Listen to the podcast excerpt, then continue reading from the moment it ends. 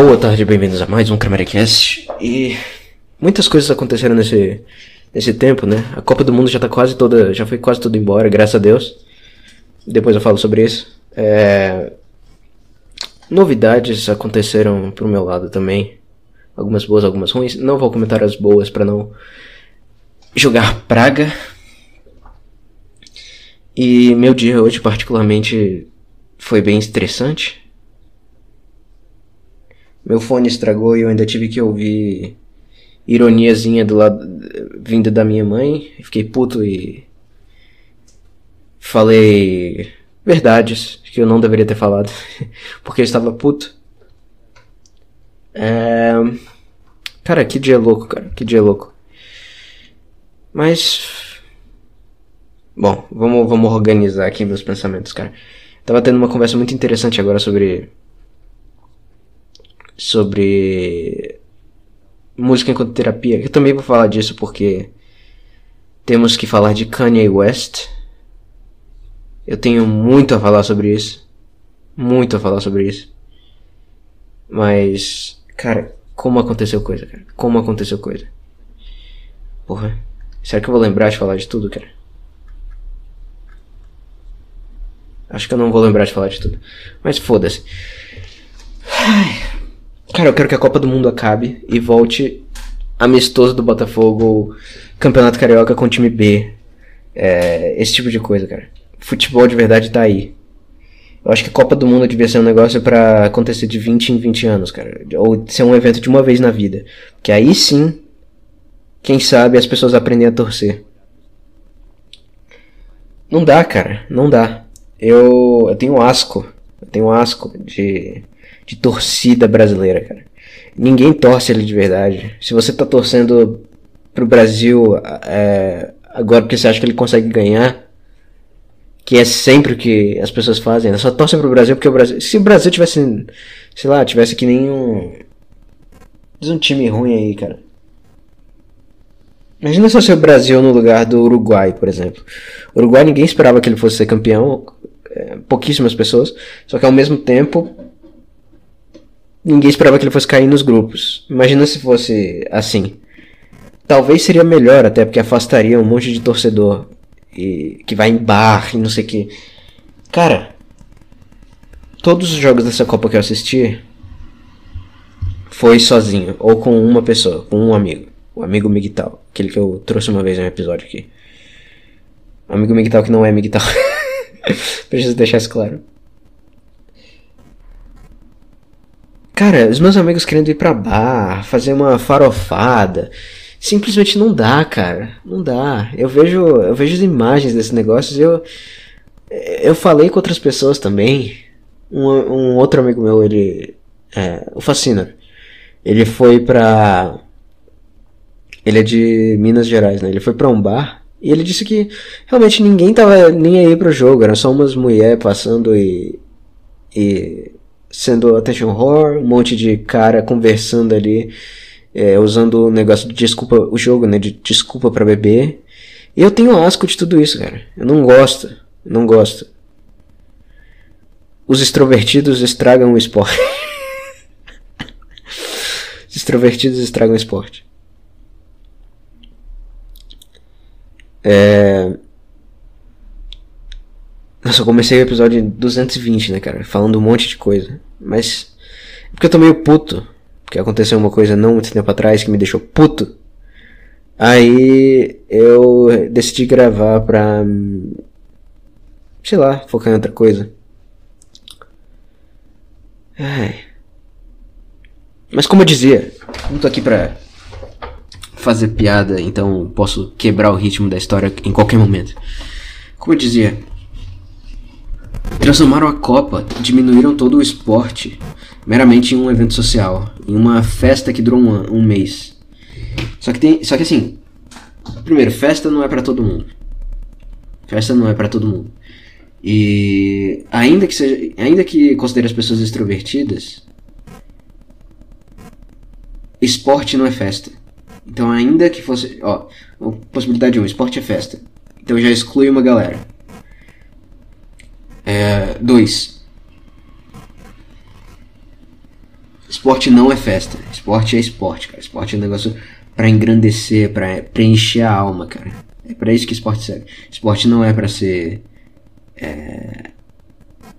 Não é para você só torcer pela vitória. Não é para você. É para você torcer apesar dos fracassos. Tipo, você ter depositar toda a sua fé em um clube, em uma seleção. É para isso que esporte serve.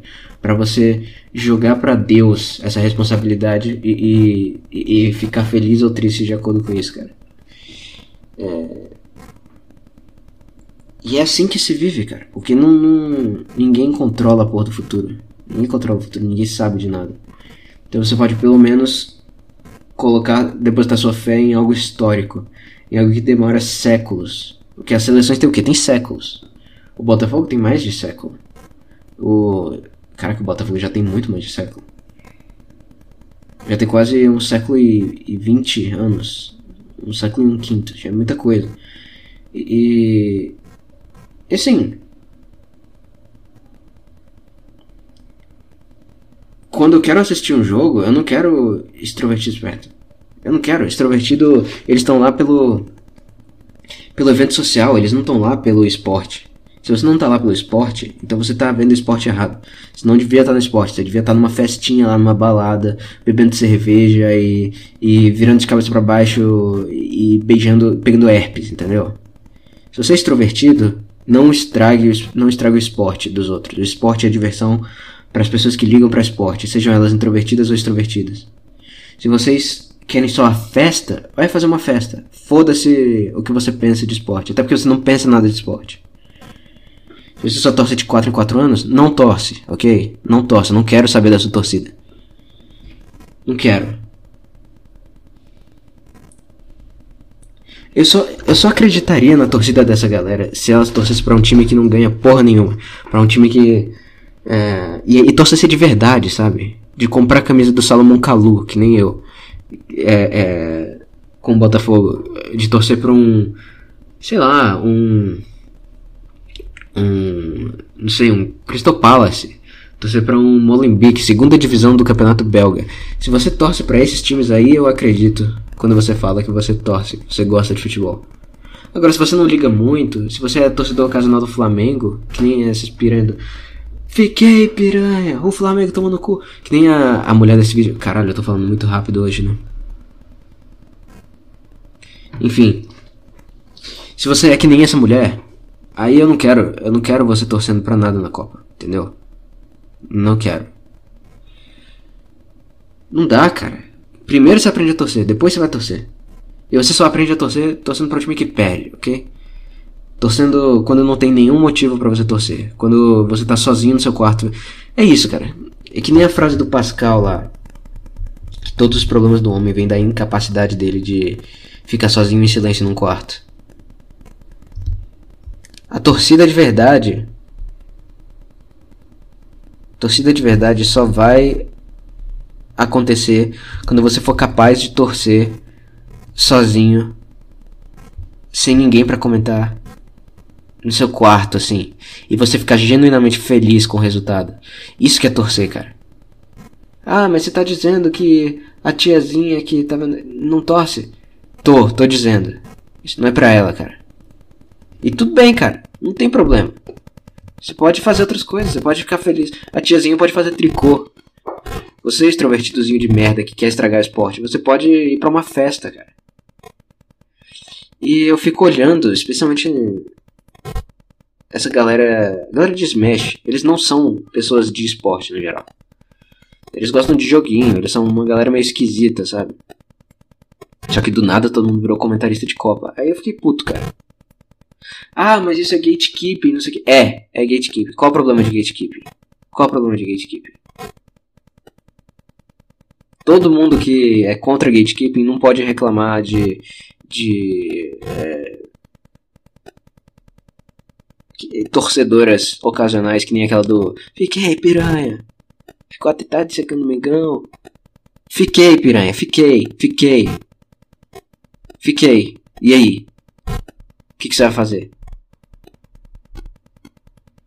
É, eu tô dando de exemplo esse vídeo porque, né, eu sou. O Flamengo tem que tomar no cu mesmo, mas Infelizmente o contrário aconteceu. E sabe, e vou dizer mais: Flamengo ganhou Libertadores e Copa do Brasil, cara. Isso é, é uma tragédia. Isso é uma tragédia para quem é botafoguense, pra quem é basicamente torcedor de qualquer time que não seja Flamengo. E ainda assim eu vou continuar torcendo pro Botafogo, cara. E aí? Eu nunca vi um título nacional do meu time. Nunca. O Botafogo ganhou o último Campeonato Brasileiro em 95. Eu nasci em 98. Quando eu nasci, o Brasil tava perdendo a Copa do Mundo. Zidane tava dando uma aula na final da Copa do Mundo, 3 a 0 Mas nada de Botafogo, cara. Mas sabe o que eu vejo? O que eu vi de foda do Botafogo? Eu vi cavadinha, eu vi. Eu vi cav... oh, Cavani, ó. Eu vi Louco Abreu dando cavadinha na final do Campeonato Carioca. Isso é um momento glorioso. Bom, é. No pun intended. É. Eu vi Dodô marcando. Eu vi Dodô sendo injustiçado pela piranha da, da Ana Paula. Eu vi. Eu vi Sidorf, cara. Eu vi Sidorf. E, e, e digo mais. Eu não torço contra o Brasil necessariamente porque eu não gosto do Brasil. Apesar de que a seleção brasileira é extremamente controversa. Mas eu torço contra o Brasil por causa do torcedor brasileiro, cara. Nada mais. Nada mais. Só por isso. No dia que tiver um jogador do Botafogo na seleção, aí talvez eu leve em consideração, mas eu torço mais pro Botafogo do que pra Holanda, cara. Eu troco todos os jogos dessa Copa do Mundo por um Botafogo e Cabo Friense, com um Botafogo B, com o segundo time do Botafogo, só com os moleques da base. Eu troco, cara, sem o menor problema. O menor problema.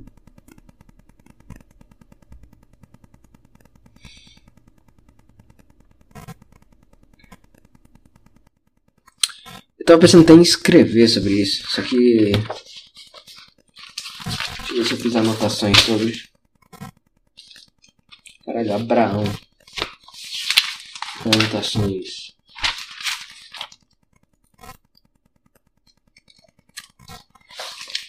Ah, eu tenho muitas ideias, verdade, eu tinha esquecido disso. O negócio dos extrovertidos é uma ideia que eu tenho que desenvolver mais. Eu lembro do Jordan Peterson ter falado que, em alguma conversa, eu acho que com a esposa dele, falando sobre a diferença de extrovertidos iriam ao museu e pessoas abertas à experiência indo ao museu. Não que as duas coisas sejam excludentes, mas pensa assim, uma pessoa muito extrovertida, só que não muito artística, versus uma pessoa muito artística e, não, e muito introvertida. A pessoa que é muito extrovertida, ela iria para o museu pelo rolê, para usar o termo da, da molecada pelo rolê. Eles iriam, se todo mundo fosse ao museu, eles iriam junto ao museu. Porque tem todo o aspecto social e tal. Só que se fosse sozinha, ela não iria. Se ela tivesse baixa abertura de experiência. Que é a dimensão artística da personalidade. Então, eu acho que com futebol é a mesma coisa, cara. Se você torce por causa do rolê, do bar, da, das piranhas, vou pegar mulher. Se você torce por causa disso, você não torce de verdade. Você é um torcedor casual de merda. E eu sou contra você. Tá bem? Eu sou contra. Você não devia estar no futebol. Não devia. Isso aqui é para quem aprecia o esporte, para quem aprecia jogadores, para quem vê heroísmo do negócio. E para quem vê desgraça do negócio, para quem empurra a pedra para alto da montanha até a pedra cair, e depois desce a montanha, e depois empurra a pedra acima da montanha, ok? Cara, e eu vou dar um exemplo de pessoa que torcia de verdade, ainda que de uma maneira meio casual, digamos assim, que é a, a Clarice Lispector, cara. Ela, certa vez, ela foi o Arnaldo Nogueira, que também era botafoguense, aliás. Aliás, o Arnaldo Nogueira tem uma frase excelente que era. Era comparando. Eu amei o Botafogo mais do que qualquer mulher na minha vida. Afinal, independente. É, já terminei não sei quantos casos com mulheres, mas meu relacionamento com o Botafogo sempre foi um. Alguma coisa nessas linhas. Uma frase maravilhosa. Mas enfim, o Arnaldo Nogueira, ele desafiou a Clarice Lispector a escrever sobre futebol, porque a Clarice Lispector era uma mulher muito talentosa, com as palavras e tudo mais. E ela escrevia sobre coisas da vida, né? Caralho, eu tô falando muito alto agora que eu notei isso.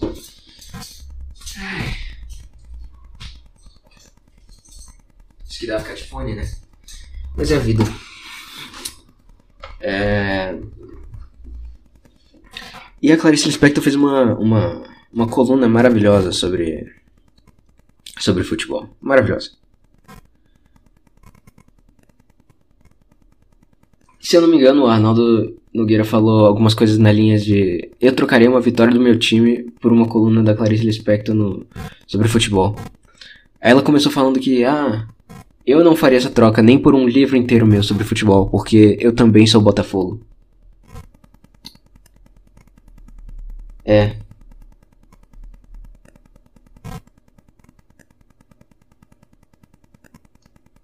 E ela fala sobre torcer sem não entender nada de futebol, de ver as pessoas é, todas com atenção fixa no jogo. O fenômeno de polarização, né, que eu aprendi com o Dave Chappelle. Em algum dos especiais dele, acho que foi no discurso do da Duke Ellington. Que é o último especial dele que saiu na Netflix. É, ela estava descrevendo esse fenômeno da, da, polarização e, e ela percebeu que já estava além, da, além dela. Ela não, não tinha nenhum motivo é, racional para ela torcer. E ainda assim ela estava toda entregue ao Botafogo. E ela sentia tudo do Botafogo. E, e ela admite a, a, ignorância apaixonada, né? A expressão que ela usa, ignorância apaixonada. É, é,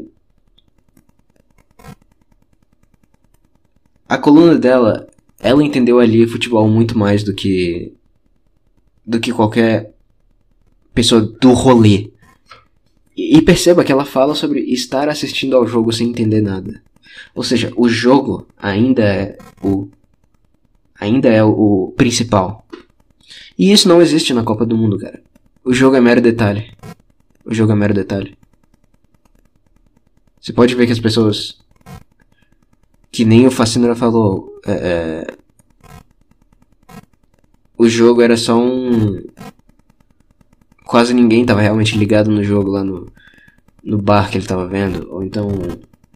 O Conlose, salve Conlose. Também falou que no máximo, no máximo, 30% dos homens é, realmente gostam de futebol. Tor ou melhor, torcem. Gostar de futebol e torcer são duas coisas diferentes. E eu acredito que é verdade, cara. Eu acredito que é verdade. As pessoas torcem entre muitas aspas. Eu não acredito nessa torcida de jeito nenhum. De jeito nenhum. E a Copa me lembrou de tudo isso.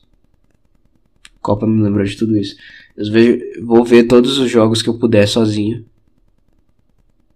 Porque eu quero sentir a porra do jogo. Jogo da Holanda. Aliás, Holanda e Argentina, hein? Sei não, cara, sei não. Mas tem outra coisa a dizer. Essa Copa é muito fraca até o momento. Não, mentira. As etapas de final foram muito boas. Mas antes disso, muito ruim, cara. O tanto de 0 a 0 que teve. Até os 2 a 0 estavam chatos nessa Copa. Que porra era essa? Nossa, Catar e, e, e Equador, que jogo tenebroso, cara. O primeiro jogo da Copa foi tenebroso. Aí depois ainda tem Costa Rica e Japão, outro jogo tenebroso. Só jogo ruim, cara. Só jogo ruim. Teve muita zebra, pelo menos. Mas o fato de ter sido zebra também não, não dá emoção pro jogo.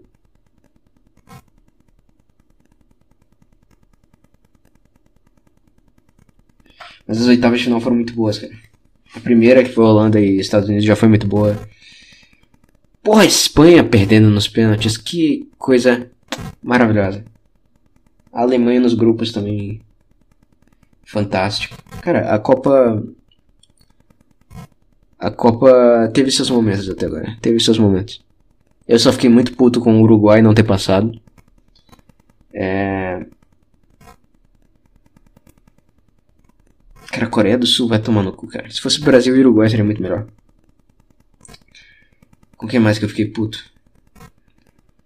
Portugal foi muito interessante o jogo contra é, a Suíça. Muito interessante.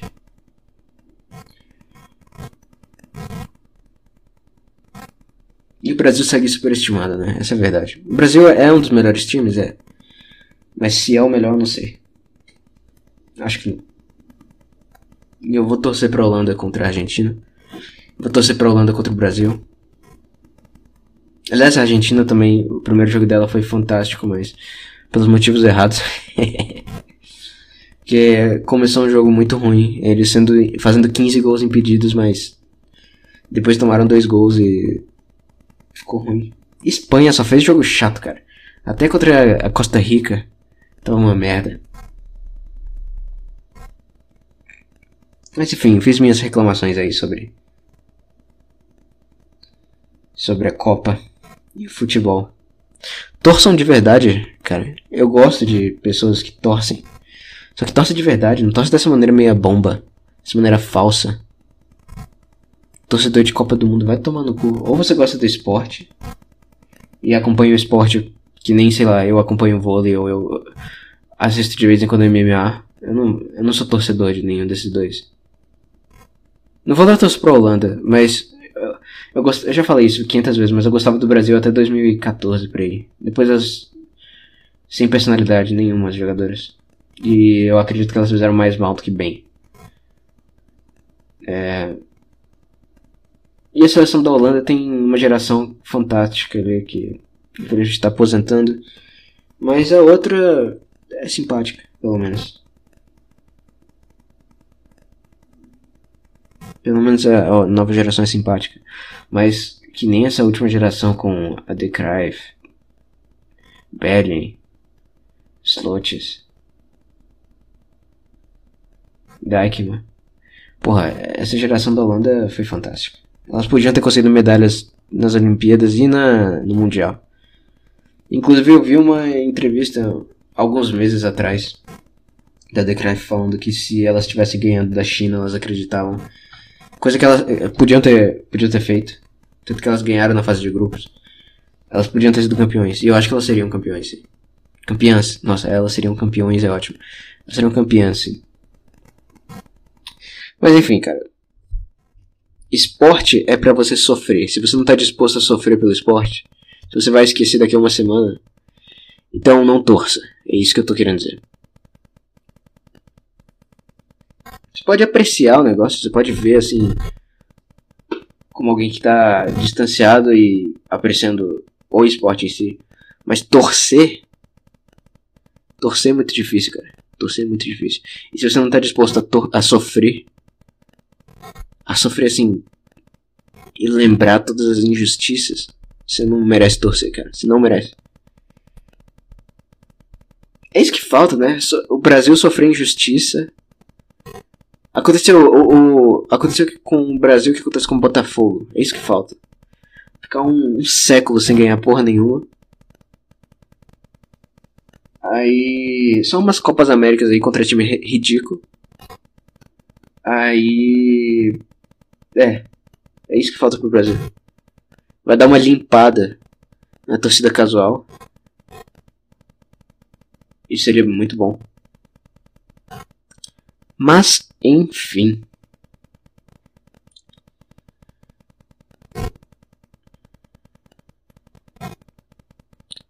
É, não, não. Ainda tem uma coisa a falar. Outra coisa que me fez perceber muito foi um amigo meu recentemente se formou. Um amigo que também foi convidado para o Cramercast. E eu desisti de ir na festa dele. Não era festa. Porque alguém, algum outro amigo meu, ele falou que não importava o que, que era, não importava se a, se a confraternização ia ser boa ou ruim. O importante era desculpa pra. pra. pra farra, desculpa pra bebida, desculpa pra. Cara, não. É exatamente isso, cara. Exatamente isso. Essa é a parte errada do negócio. Tudo se torna uma desculpa pra farra, tudo se torna uma desculpa pra beber. Tudo se torna uma desculpa para fugir de si mesmo. Isso é deprimente, cara. Me desculpa, mas eu não quero entrar nesse negócio deprimente. O Botafogo tá numa situação horrorosa há décadas? Sim, mas é significativo. é significativo. Eu não quero me anestesiar de nada. Eu quero sentir a dor do Botafogo. Eu não quero me anestesiar com bebida e com coisas para me distrair dos meus pensamentos. Tá bom? Beleza? Até que rendeu esse assunto, né?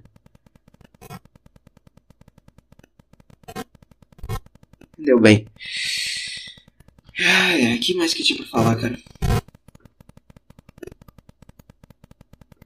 O que, que eu tinha pra falar? Ah, o Kanye, cara. ai, ai, Kanye West. E aí? Perdão, e aí? É que eu tô acostumado a chamar você de Kanye. Mas, ok. E aí? E aí? Eu ouvi o Yay no Lex Friedman. E eu achei que foi uma entrevista fantástica. Ali eu notei o Kanye. O Yay, desculpa. Desculpa, Yay, desculpa. Eu vi o Yay é, vulnerável e. expressando bem o que ele queria dizer. E ele não estava sendo radical. Vou explicar. Alguns tempos atrás ele fez um tweet dizendo que os donos das gravadoras ele se sentia traído por judeus porque os donos das gravadoras fizeram muita merda com ele. Não me lembro exatamente. Talvez fosse algo pior do que isso que eu tô falando. Mas essa era meio que a ideia. Aí ele falou, I'm a... Ele fez alguma piadinha com alguma tragédia judaica. Não importa muito. E aí todo mundo foi em cima dele, né? E eventualmente ele foi no Lex Friedman, que é muito bom. O Lex Friedman é um cara fantástico. E o Lex, ele.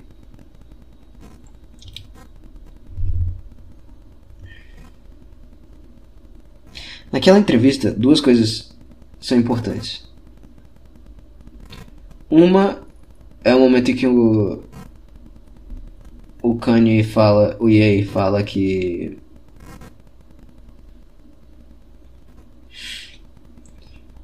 Ele sabia que ele estava magoando, ofendendo os judeus. Ele sabia disso. Só que ele estava disposto a pedir desculpas se se os judeus das gravadoras estivessem dispostos a reparar os erros que cometeram com ele. Isso é perfeitamente razoável. Perfeitamente razoável. Aí você me pergunta: Ah, mas eles são judeus mesmo? São. São. E o Kanye, o Ye, ele também ganhou muito com o fato de eles serem judeus.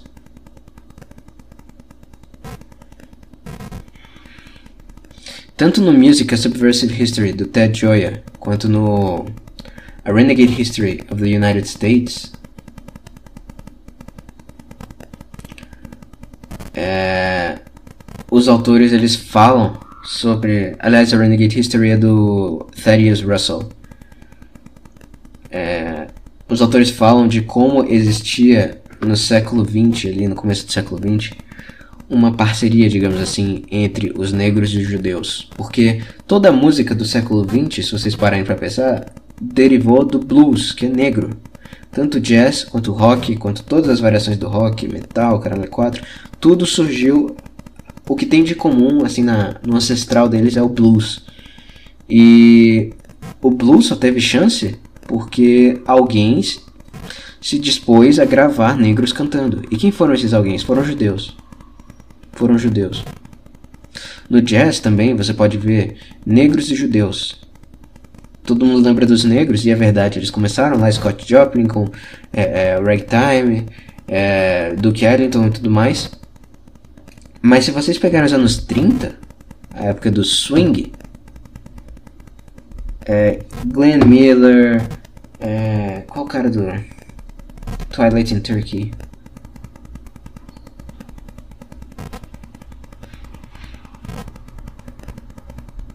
Não vou lembrar.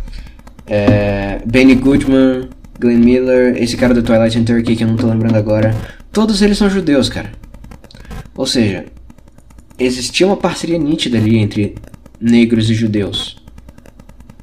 Até as músicas mais subversivas da primeira metade do século XX, tipo Lucille Bogan, Shave 'em Dry, ou outros Dirty Blues, CC Rider, que é bem menos, bem, bem menos, só que é mais antiga também, tudo foi só conseguiu sair por causa de judeus que estiveram dispostos a dar uma chance para os negros de fazer sucesso.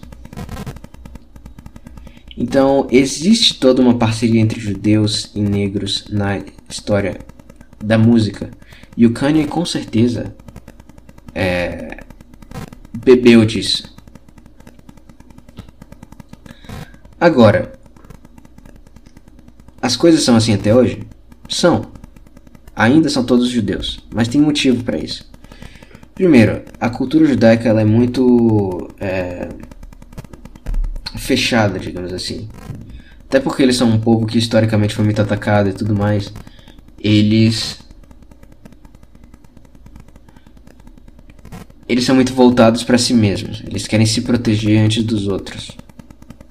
Então, ok, isso é um ponto de confiabilidade, pro Kanye. É, outro motivo. Judeus têm QI verbal altíssimo. Então eles vão ser mesmo, eles vão ser os jornalistas, eles vão ser os caras que trabalham com é, coisa, coisa, publicidade, esse tipo de coisa. Eles vão ser, não tem como ser de outra forma, cara. Não, não é teoria de conspiração de judeu, não é porque a Talmud, vocês falsificaram a Talmud e querem dizer que ela faz uma agenda ou coisa do tipo, não é por nada disso, porque judeus têm dom da comunicação. E isso tem a ver até com o estereótipo de Happy Merchant. Merchant. The Happy Merchant, né? Que é o um meme lá do, do judeu esfregando as mãos. Aquilo ali tem tudo a ver com a capacidade verbal dos judeus. Se eles têm boa capacidade verbal, eles vão ser bons com vendas e coisa do tipo. Isso me parece óbvio. Judeu tem que ir muito alto, cara. Judeu tem que ir muito alto. Então todas as coisas que exigirem esse tipo de. essas pessoas extraordinariamente inteligentes, vai ter muito judeu. Não tem como fugir disso. Então, mais um motivo para fortalecer a tese do Kanye. Agora, onde eu acho que Kanye erra. E tem a ver com um negócio do Lex Friedman. Lá no Lex Friedman, ele chegou a dizer que não confiava no Lex, porque todas as pessoas traíram ele. Todas as pessoas da mídia, digamos assim, não é da mídia, mas é, ele foi traído por muitas pessoas e ele tem motivos para não confiar em ninguém. Se não me engano, o próprio Lex achou isso justo, apesar de ter se sentido ofendido.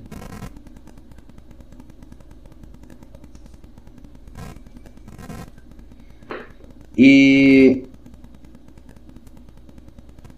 nesse episódio com o Lex, depois dele ter dito que ia pedir desculpa para os judeus, se para a comunidade judaica, né, se eles pedissem desculpa para ele também, fez ele ser cancelado completamente. Ele perdeu patrocínio, ele perdeu não sei quantos por cento da, da do patrimônio, do net worth dele. É, então ele, ele olha para isso aqui, ó, oh, eu tô falando de judeus, e aí tudo isso acontece comigo? O que, que tá acontecendo aqui? Será que esses. Será que eles realmente são uma conspiração? E é lógico que vai ter barulho agora, né? Puta que pariu, que porra é essa? É um avião, tá. É.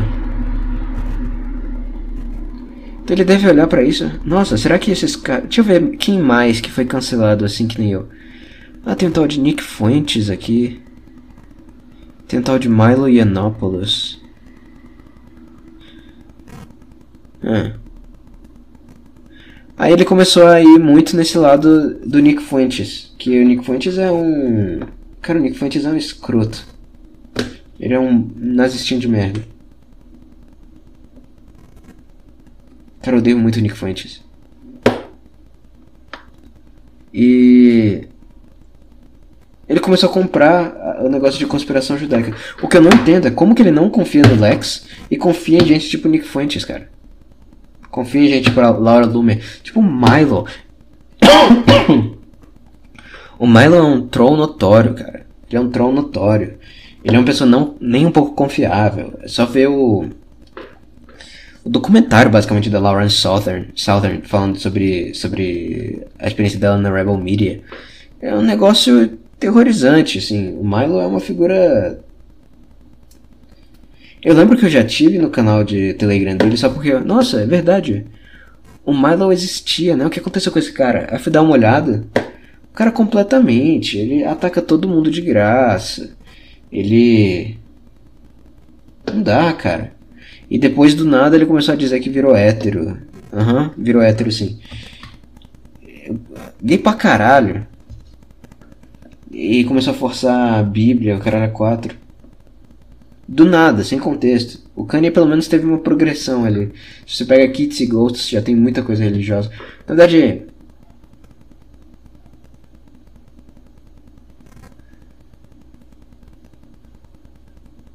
O álbum anterior já tinha. The Life of Pablo, tava tentando lembrar o nome. The Life of Pablo já tinha muita coisa religiosa, tinha Saint Pablo, tinha é, Search Your Hands.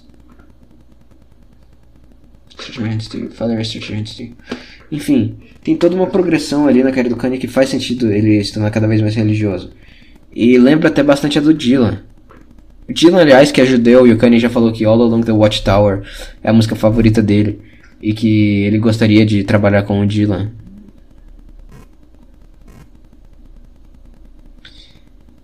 Ah, cara. Enfim, o que eu tô querendo dizer é que existe sim motivo para o Kanye acreditar em conspiração judaica, só que não é um motivo forte. O motivo real é muito mais delicado. Ah, e tem outra coisa. Eu falei que QI de judeu é altíssimo, né? Sabe quem veio para os Estados Unidos para dar aulas em palestras em universidades nos anos 50 e 60? Franceses e alemães, especialmente pós-modernistas da França e membros da Escola de Frankfurt da Alemanha. Escola de Frankfurt, Marcuse. Marcuse.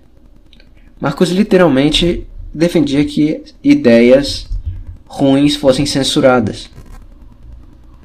Ideias ruins fossem censuradas. E esses caras estavam dando palestra.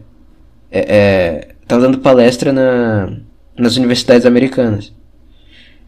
Aí, quem são os melhores alunos das universidades? São todos judeus ou a grande maioria é judeu, todos exageram, mas enfim. Figura de linguagem, vamos lá, vamos aprender a interpretar. Os melhores alunos eles vão pegar as ideias dos professores deles. Isso é óbvio. Os professores deles são pós-modernos e pós-modernistas e, e e frankfurtianos. É lógico que os judeus vão ter, lógico que a mídia Lógico que as pessoas que conseguiram cargos de prestígio na mídia, que são os mais qualificados tecnicamente, né, os mais inteligentes teoricamente, é, de mais alto QI, né, os mais habilidosos, essa é a palavra, são os mais habilidosos. Já que eles foram todos influenciados por essas ideias de merda lá da Alemanha e da França, isso não explica, não? Coincidiu deles serem judeus, mas é porque judeu tem que ir muito alto. Mas você não consegue ver que as ideias que estão sendo propagadas são todas de escolas de filosofia de merda do século XX? Eu consigo ainda dar um crédito para os pais modernistas, eu vou ser bem sincero. Eu, eu, já escrevi um pouco sobre isso. Mas eu dou um certo crédito para eles porque eles tentam resolver o problema existencial que basicamente que é a throwness, né, que é a arbitrariedade da vida. Eles tentam resolver isso fazendo é, a pessoa se definir em si mesma, né?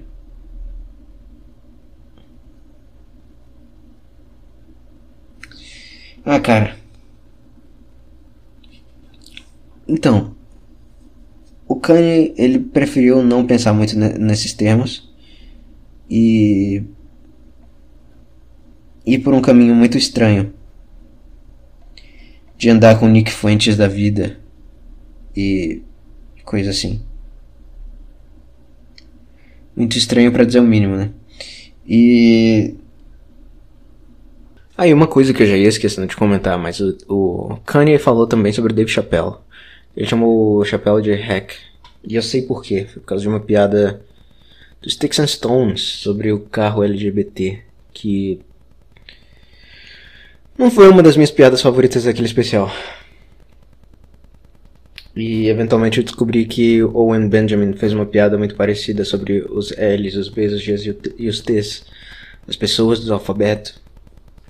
E realmente a piada foi bem parecida. O Chapéu só colocou num contexto diferente dentro de um carro e adicionou os Q's e adicionou uns negócios, mas a premissa inteira é do Owen Benjamin. Mas não é a mesma piada. Assim, as punchlines não é o fato de ele estar falando L em vez de lesbian ou B em vez de bisexual. Então, e sim das interações entre eles e das tensões que existem entre esses grupos. E tinha todo um ponto dentro dos Sticks and Stones sobre isso. Mas enfim, eu só precisava adicionar. Isso, o Kanye também falou isso, que me decepcionou bastante, porque Chapéu é um verdadeiro amigo dele. É... O Yay não apreciou isso, mas. É, eu acredito que é só um. É, é o mesmo negócio de ele não confiar em ninguém.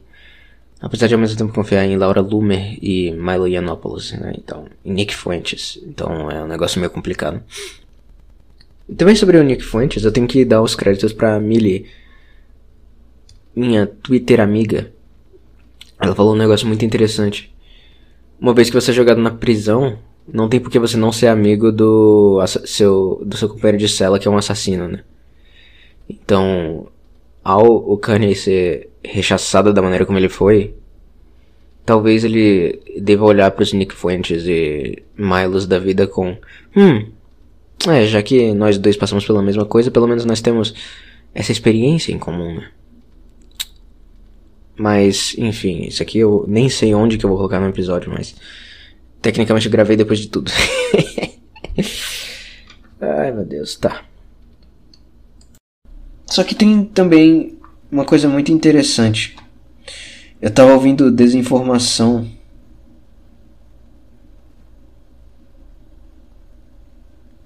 Último episódio de desinformação. Eles estavam falando sobre o Kanye. Eles não são fãs de Kanye nem coisa do tipo. Mas eles deram insights muito interessantes.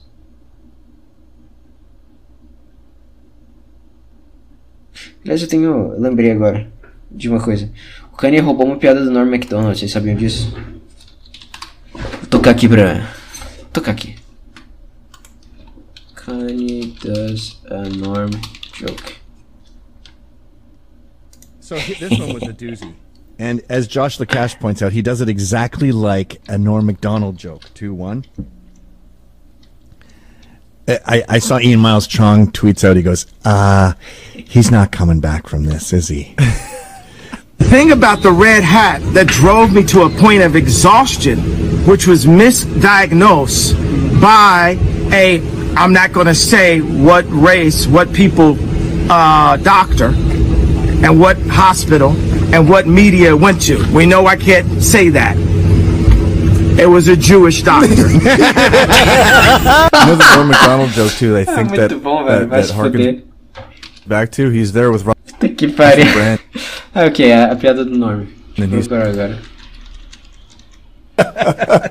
And she says, let's go have sex. Lovely. Best possible outcome. Yeah. So I say, fine, fine and dandy. Now, Com I'm Russell really Brandon girl. So I say, ah, well, I can't do Not that. there. So what about you? Oh, she's living with a guy. Oh. And it doesn't matter what color he is, but No, it doesn't. no. but it was a frightening color. Really? A frightening color. He was a Jewish doctor. É, maravilhoso. Mas enfim. O, o- lá no Desinformação, o Thiago e o Petri, eles. Eles comentaram algo muito interessante que era sobre o negócio de amor, né? O Kanye, ele também, apesar de falar. É, falar. ter entrado nessas con- conspirações judaicas e tal. Ele Ele falou que ele ainda ama sionistas, ele ama é, nazistas, ele ama todo mundo, ele ama igualmente. E. E o Petri, eu acho que foi o Petri, ou foi o Thiago, não, não me lembro. Eles fizeram um paralelo muito interessante sobre chegar numa conclusão. Algo que se faz na comédia, né? Que é chegar numa conclusão sem ser proselitista, né? Sem pregar aquilo, só, só fazendo proposições. É. Que assim, é o contrário do que o George Carlin fazia no final da carreira dele, que era só.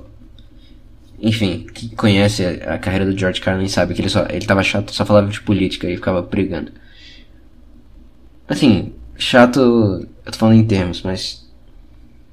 Ele era bom ainda, ele era bom. Só que ele só falava de política e ficava pregando as ideias dele.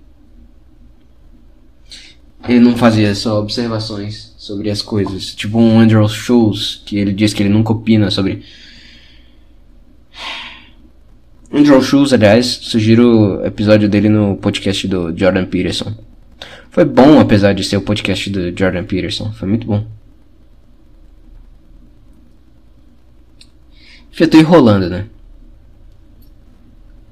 Mas enfim, eles falaram um pouco de como a admissão de pensamentos ruins pode ser meio que uma libertação. Então, ao ele elogiar, tipo, ah, até o Hitler tem alguma coisa de positiva.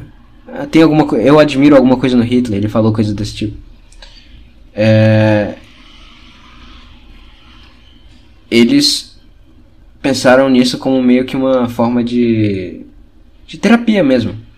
De terapia mesmo, porque ó, pensa no Louis C.K., que ele explodiu porque ele teve uma, bom, ele virou quem ele, ele virou o tipo de comediante que ele que ele é porque ele fez uma piada sobre ter vontade de jogar o bebê, a filha dele no lixo. É, ele falou isso no memorial do George Carlin, inclusive. É, Imagina se ele tivesse só suprimido todos esses pensamentos ruins que ele teve por um segundo, assim. Se ele nunca tivesse admitido. Eles, esses pensamentos meio que se tornar tabu e iam ser alimentados pelo fato de ser tabu, né? Porque todo mundo sabe qual é o tabu. Então o tabu tem muita força. É a mesma coisa consigo mesmo. Você. Se você não admitir que. Hum, eu admi é, tem alguma coisa de admirável nesse tal de Hitler aí. É, o Hitler inventou o microfone? Parece que o Kanye disse que o Hitler inventou o microfone. Eu não sei. Eu não tô por dentro das. Das últimas. Das últimas. Bom, não são últimas, né? Não tô dentro, por dentro das invenções dos nazistas. É.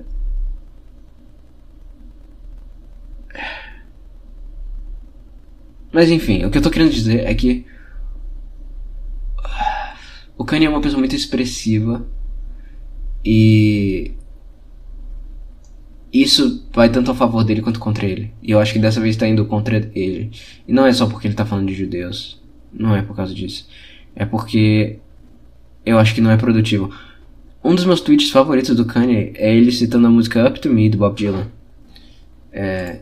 If I had thought about it, I never would have done it. I guess I would have let it slide. If have paid attention to what others were thinking, the heart inside me would have died. I was just too stubborn to ever be governed by enforced insanity. Somebody had to reach for the rising star. I guess it was up to me. Ou seja, se eu tivesse pensado sobre isso, é... eu tô traduzindo de cabeça, então fica um pouco mais difícil. Eu podia pegar o lyrics aqui, né? Se eu tivesse pensado sobre isso, eu nunca teria feito. Se eu tivesse prestado atenção no que os outros falavam, o, o meu coração teria morrido dentro de mim. Eu era. Eu só fui teimoso demais para ser governado por insanidade. Força. É. Enforced insanity. É tipo. Aquilo que os outros estão dizendo que você é governado os outros dizendo que você é louco. Isso que o Kanye fala bastante, né? Inclusive eu tenho certeza absoluta que ele faz todo sentido do mundo ele ter pe- pe- pego esse estrofe pra colocar no Twitter. Isso tem muito tempo, acho que isso foi em 2018. E o último verso é: Alguém tinha que alcançar a estrela ascendente. E eu acho que, bom, parece que era pra mim, né? Ele, ele termina assim, I guess, it, I guess it was up to me. É, parece que era pra mim. Então, eu acho que o Kanye, ele tá se deixando ser governado pela, enforced insanity, pela pela loucura que deram pra ele, que disseram que ele tem. Ele tá pensando demais no que os outros estão esperam dele. Porque o que eu acho é que ele tá tentando ativamente ser cancelado.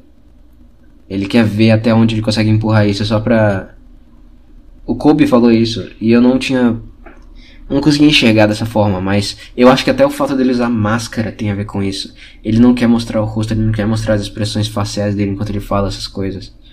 Ele quer que fiquem só as palavras. Só as palavras.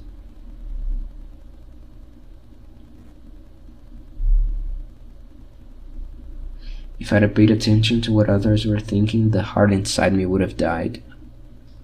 Então o coração do Kanye, ao ele se deixar ditar pelo que os outros esperam dele. É, as pessoas sempre estão esperando alguma coisa mais absurda dele, então ele vai lá e faz uma coisa mais absurda. Ele elogia Hitler. Eu acho que ao ele fazer isso, ele tá deixando a essência dele morrer. Eu acho que é a primeira vez de todas essas controvérsias do Kanye desde o Jesus King. Desde antes do Jesus King. Desde, desde ele apoiar o, o, Trump. Eu acho que essa é a primeira vez que ele tá se perdendo. Primeira vez.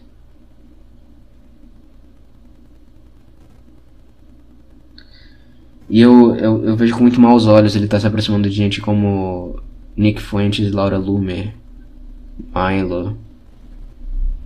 Não vejo isso com bons olhos de jeito algum.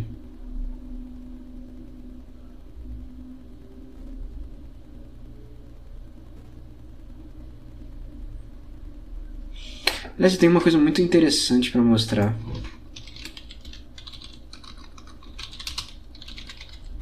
Tem uma música, tem um álbum que tem uma sequência de músicas que inclui Tom Waits e Kanye West um artista fez colaborações com eles dois.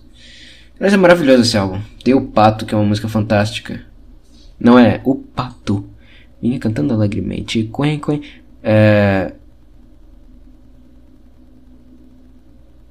Não é, não é esse o pato, né, do João Gilberto. É um pato carioca. A letra é literalmente só. Tomou caipirinha, conhaque cerveja. Tomou caipirinha, conhaque cerveja. É isso, e tem um cara fazendo voz de Pato Donald transando com. Who's your daddy? Who's your daddy? Eu não consigo imitar, eu sou terrível em imitações. Mas ele fala, Who's your daddy? Who's your daddy? E coisas desse tipo. É muito bom esse álbum, é muito interessante na verdade. Ele não é tão bom, eu não gosto tanto de hip hop, mas é muito interessante. Aí tem essa música, Spacious Thoughts com Tom Waits. Clipe excelente. Tá ouvindo esse Tom Waits ali?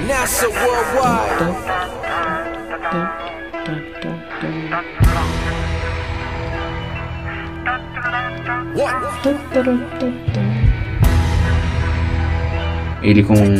Qual o nome daquilo? Aquele negócio de, amplificar, de ampliar a voz. Enfim.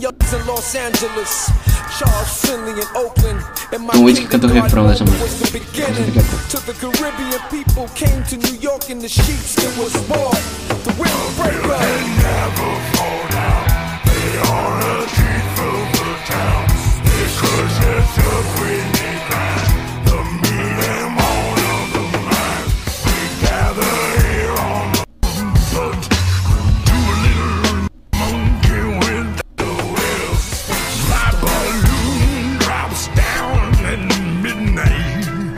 Olha, olha o Tom Waits, cara.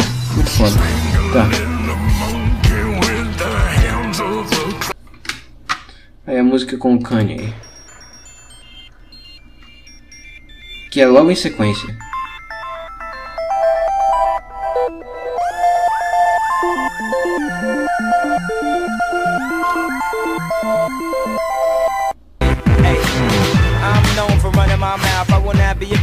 What comes out. Uh, I don't know, I might have said it. I was kinda down and light headed. My jacket kinda fresh, bright red. Chama Gifted essa música.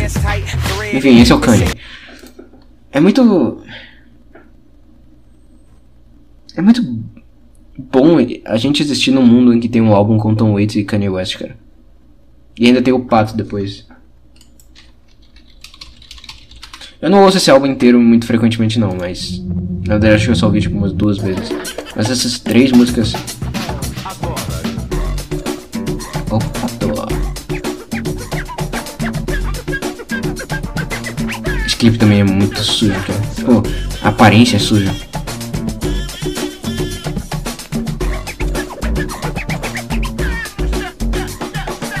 É bem Rio de Janeiro, assim. Não, esse pato com certeza é, é carioca. Aí tem uma, ele tá comendo uma. No fim, é, no fim do clipe vai comer uma. Eu não sei que bicho ela é. Uma raposa? Não sei. Uma cadela? Não sei. Uma cadela gostosa.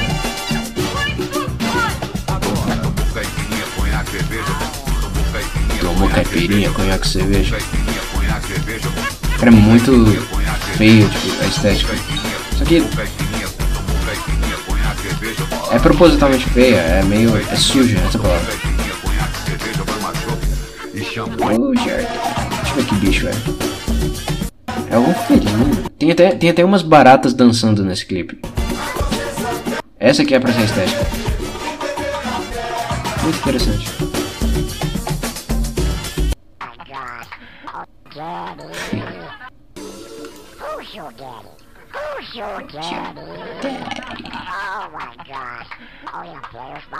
Balls. Play with my balls. Play with my balls. Não lembrava disso. Eu não sei que bicho era pra ser essa.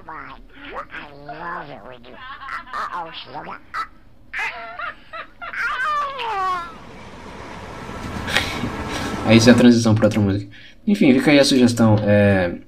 The Spirit of Apollo.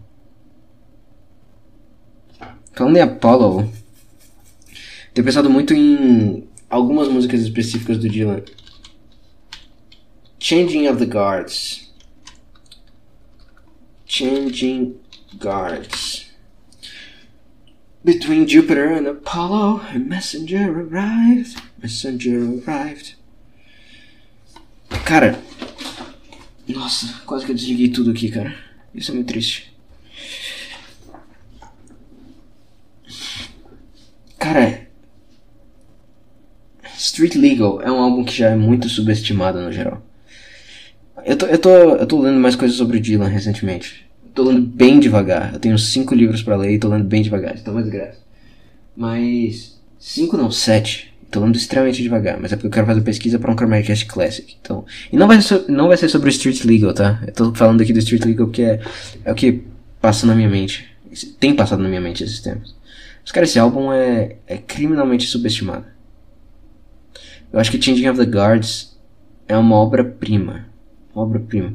As associações que Dylan faz, Júpiter e Apollo, é, é, levantar o véu da mulher que, que foi rasgada entre Júpiter e Apolo, ou então a imagem do é, do, do hasteamento das da, da troca das bandeiras, como é, associando com a queima de Éden, um- a organização, cara, é é uma música fantástica. Mas eu ia falar específico de uma parte. Fortune calls, I stepped forth from the shadows to the marketplace. Na verdade, nossa, os versos aqui que o próprio site do Dylan dá são muito ruins, são muito, eles não rimam no fim. É porque é Fortune calls, I step forth, aí é fim do verso. I step forth from the shadows. Pra mim termina aí o verso. Porque ele vai rimar com She's smelling sweet like the meadows. Lá no fim, outro verso. Mas enfim, tanto faz. É porque do jeito que eles colocaram aqui, o fim do verso não rima com o fim de nenhum outro verso. Que terminou em Marketplace, aí o outro termina em Born. Aí não tem graça, aí não rima. E também, eles também estragaram outra rima, que seria Merchants and Thieves, Hungry for Power. Aí no fim tem On Midsummer's Eve, Near the Tower. Aí isso obviamente é uma rima. É assim em todos os estrofes, mas eles... Enfim, não importa.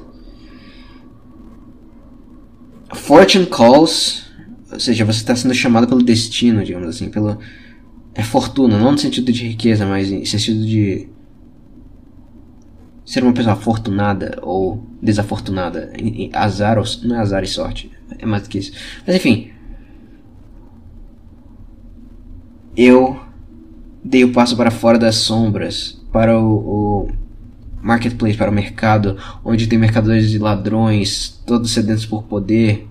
É, meu último negócio deu errado e ela, aí ele fala de uma, uma personagem na terceira. She's smelling sweet like the meadows. Meadows é. Não é pântano. Como que é meadow em português? Meadow. Bosque? Não é bosque. Prados? São prados.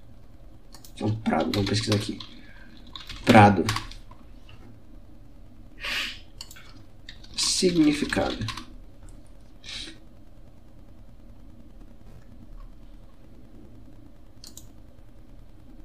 Terreno coberto de plantas herbáceas próprias para pastagem ou forragem para o gado. É, então definitivamente não é selva, ou seja lá o que eu falei antes. Sweet like the meadows where she was born, onde ela nasceu. O prado onde ela nasceu. É, na virada. Na virada do. do Midsummer. Próximo à torre. Aliás, menção à torre também é outra coisa. Agora que eu parei pra pensar nisso, mas pode ser uma referência bíblica. Pode ser uma referência bíblica. Essa música é cheia de referência bíblica. The Good Shepherd. É, Éden. Mover montanhas. É que mistura. É. O Dylan falou que essa música tem milhares de anos, né? Mas essa ideia de Fortune Calls, eu tava lendo. Eu falei, né, que eu. Eu acho que eu falei no último episódio que eu tava lendo a Bíblia. Eu já terminei o livro de Gênesis, inclusive. Estou na metade do Êxodo. E. Esse negócio de Fortune Calls, do, do destino te chamar, é algo, tem algo muito abraâmico nisso, né? Abraão ficou 90 anos batendo punheta na casa dele. Até Deus chamar ele pra ir pro Egito. Ou pro, Egito não. Foi pro Egito? Foi, foi pro Egito. E. E ter todas as aventuras abraâmicas, né? No. no... E também no Êxodo. Depois que os judeus saem do Egito. Eles também. Tem até uma parte em que eles começam a apontar dedo pra Moisés. Ah, porque nós saímos da, da tirania do Egito. Mas agora nós não temos nada. Então era melhor ter ficado no Egito mesmo. Merchants and Thieves, Hungry for Power, My Last Deal Gone Down, tudo dando errado. Só que ainda assim foi o destino que te chamou, então você meio que tem que fazer isso. Cara, o Dylan. O Dylan é maravilhoso, cara. Eu queria chamar o Nigueira pra falar sobre Dylan aqui algum dia, só que eu não, não acho que vai acontecer. Não acho que vai acontecer.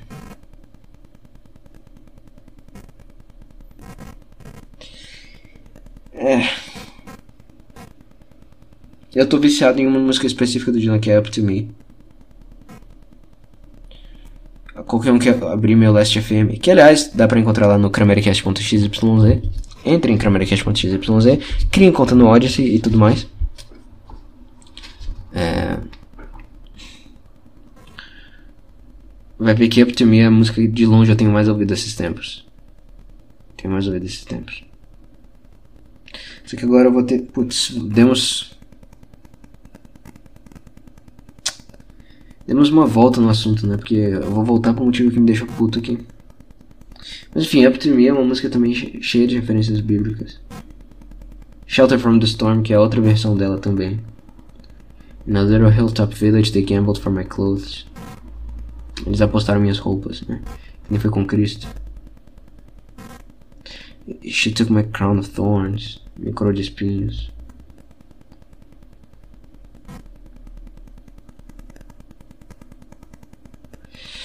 Tá, mas. Eu me exaltei com a minha mãe. Eu, eu fui maldoso com ela hoje. Não sei porque ela deu uma provocada no momento que eu tava muito puto. Meu fone tinha acabado de explodir aqui. Eu, vou, eu tenho problemas sérios pra ficar sem fone de ouvido, cara. Eu não gosto de usar fone, só que tem situações que exigem. E uma das situações que exigem é justamente ir pra casa dela. Porque é sempre um barulho. É, é sempre barulho, cara. É sempre gente falando alto, é sempre gente gritando. é barulho de obra. E eu falei pra ela que porque assim, o fone estragou, aí eu, eu tava meio puto, não tava nem pensando direito, tipo, ah caralho, vou ter que comprar negócio, não sei o que. Aí eu bati a porta do carro um pouco mais forte do que eu deveria.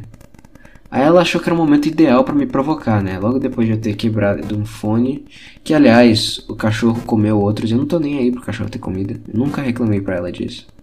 Nunca reclamei, até porque eu gosto do cachorro. E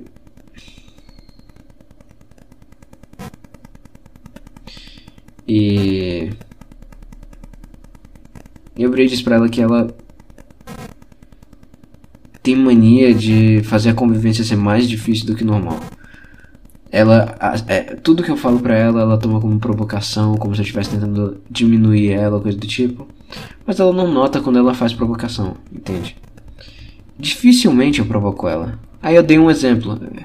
É porque ela, ela toma como provocação sugestões, tipo, ah, mãe, você tem que parar de ficar viciada na porcaria do celular o dia inteiro. Você tem que parar de ver notícias o tempo inteiro. Tem a porra da Copa do Mundo acontecendo, nem isso consegue te tirar das notícias. Eu, eu lembro tanto que eu falei mal de, de torcedor casual, de Copa. Eu preferia isso. Preferia isso. A, a, ao vício político da minha mãe. Eu falo que ela tá viciada, ela não acredita. É, Enfim. E ela toma tudo isso como se eu estivesse atacando quem ela é, sabe? Só que não. Eu tô tentando melhorar a vida dela, ela que não entende isso. Aí eu, eu virei pra ela e disse: Tá, você quer saber mesmo o que é quando eu quero provocar ou magoar alguém? Aí eu realmente falei. Não foi nesse tom, nem nesse. Mas foi algo nessas linhas. Eu disse que a convivência com ela é tão ruim que faz todo sentido ela ter medo de todo mundo se afastar dela. Eu não falei tão seco dessa forma, mas foi o que eu falei. Eu me, eu me arrependo de dizer isso. Eu não sei, porque tem. Apesar de eu estar tá querendo magoar ela, é, é, eu tô querendo magoar com uma verdade, porque isso é verdade. Então.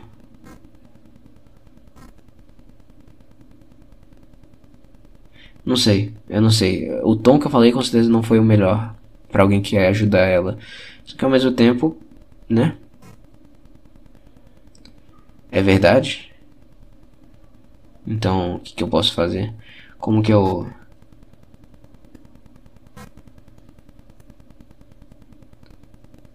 Enfim, eu não, não. Eu mandei sim áudio pra ela. Eu tentei falar na cara dela, só que ela saiu muito rápido com o carro. Ela falou o negócio e foi embora. Ela me provocou e foi embora.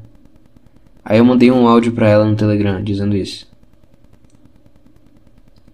Entre essas outras coisas, né? Que ela tomava tudo como, como patada, como provocação. Mas na verdade, ela, ela só enxerga as coisas desse jeito porque é o que ela faz. É o mundo em que ela vive. Tudo que ela faz é uma alfinetada, é uma provocação, é alguma coisa do tipo. Ela vive numa passiva agressividade insuportável. Ela acha que eu tô nesse mesmo, nesse mesmo mundo, só que eu não tô.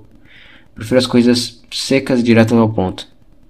Que nem eu falando que é, conversa com ela é terrível e ela não faz a menor questão de não ser uma pessoa horrível de conviver. Eu devia ter mudado minhas palavras? Sim. Mas ao mesmo tempo, é verdade, então fazer o que, né? Nossa, cara, eu fiquei muito puto. Eu fiquei muito puto. Eu nem gosto de fone de ouvido, que nem eu falei pra ela. Eu só uso porque é preferível ao barulho da existência dela. Para onde ela vai, ela leva barulho. Ah, é, isso foi outra coisa que eu falei pra ela. Para onde ela vai, ela leva inquietação e coisa do tipo. O que é verdade, só que de novo. Não sei se foi o melhor jeito de. de. de falar isso. Enfim. Ai, cara, foda-se. Botafogo, é isso que eu tenho a dizer. Visite cramericast.xyz, crie conta no Odyssey. É... Eu vou deixar todos os links lá na descrição, tanto do episódio no, nas plataformas de podcast, quanto no Odyssey, que é o jeito certo de ouvir o Cramericast. E eu acho que é isso. Eu acho que é isso. Beleza? Até a próxima. Até. Até mais. Eu, eu cansei nesse episódio. Eu realmente cansei. Tava muito puto no começo. Até por causa dessa história que eu acabei de contar. Então eu tava com muita mais energia. Acho que agora já tá diminuindo, já tá. É. Então eu vou deixar o pato tocando aí.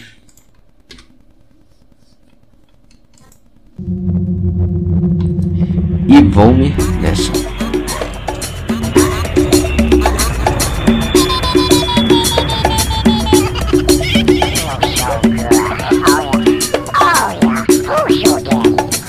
Who's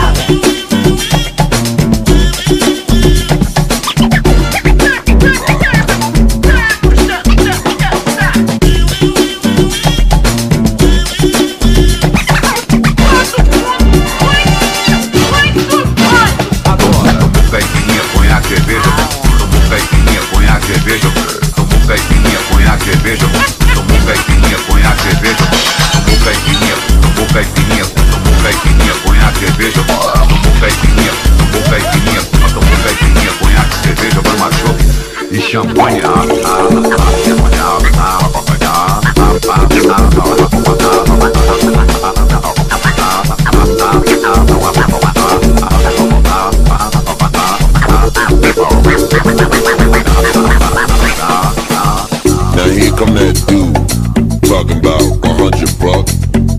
Sabe fazer moleque? Walk like that duck. Yando pato. Do the duck walk. Sayonara chato. Rolling like a Mack truck.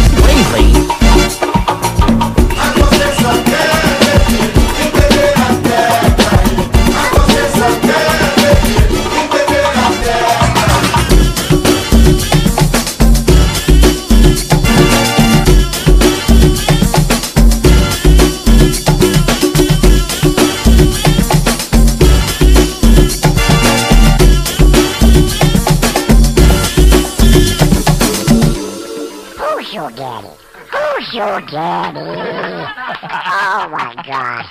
Oh yeah, play with my balls. Play with my balls. Oh, that feels so good. Yeah, just roll them around in a circle.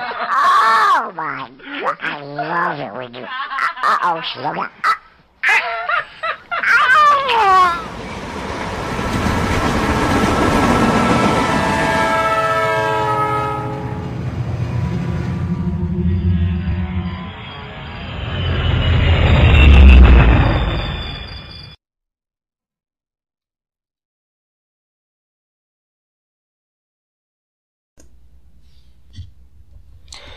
Ok, eu não esperava estar gravando isso agora, só que eu devia esperar. Até porque. Até porque. Eu tô gravando isso agora no sábado. E ontem, sexta-feira, sábado de manhã, tá? Ainda vai ter mais dois jogos, mas eu quero gravar agora. Se acontecer alguma coisa muito, muito grave é, na Copa do Mundo, aí talvez eu, eu gravei uma terceira parte. Ai, Jesus Cristo. Que caralho foi é a arbitragem dessa Copa, cara? Não faz o menor. Não, não dá, cara. Não dá, não dá. Primeiro porque, além de tudo aquilo que eu falei, dos casuais entrando pro futebol do nada, ainda tem o fenômeno de do- dos torcedores sazonais, né? Ainda tem os torcedores sazonais que gostam de comentar justiças ou injustiças da Copa. Eu cheguei a ver um cara falando que ah, o árbitro do jogo do Brasil é holandês, então ele tá tentando favorecer a Holanda porque a Croácia passar é melhor do que o Brasil. Cara, do que você tá falando? Do que que você tá falando, de verdade? Primeiro, a Holanda foi absurdamente roubada no jogo dela, que foi algumas horas. de- Foi uma hora, na verdade, depois do jogo do Brasil. Uma hora exatamente. Era só você ficar mais uma hora que você ia ver que era completamente retardada essa hipótese. Segundo. Tá, teve um lance ali pro. que.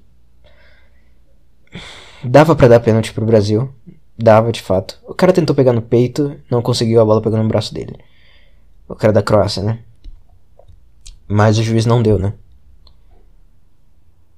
Eu acho ele mais discutível esse lance do que as pessoas têm falado, só que eu entendo também a revolta. Não vou, não vou ser hipócrita quanto a isso.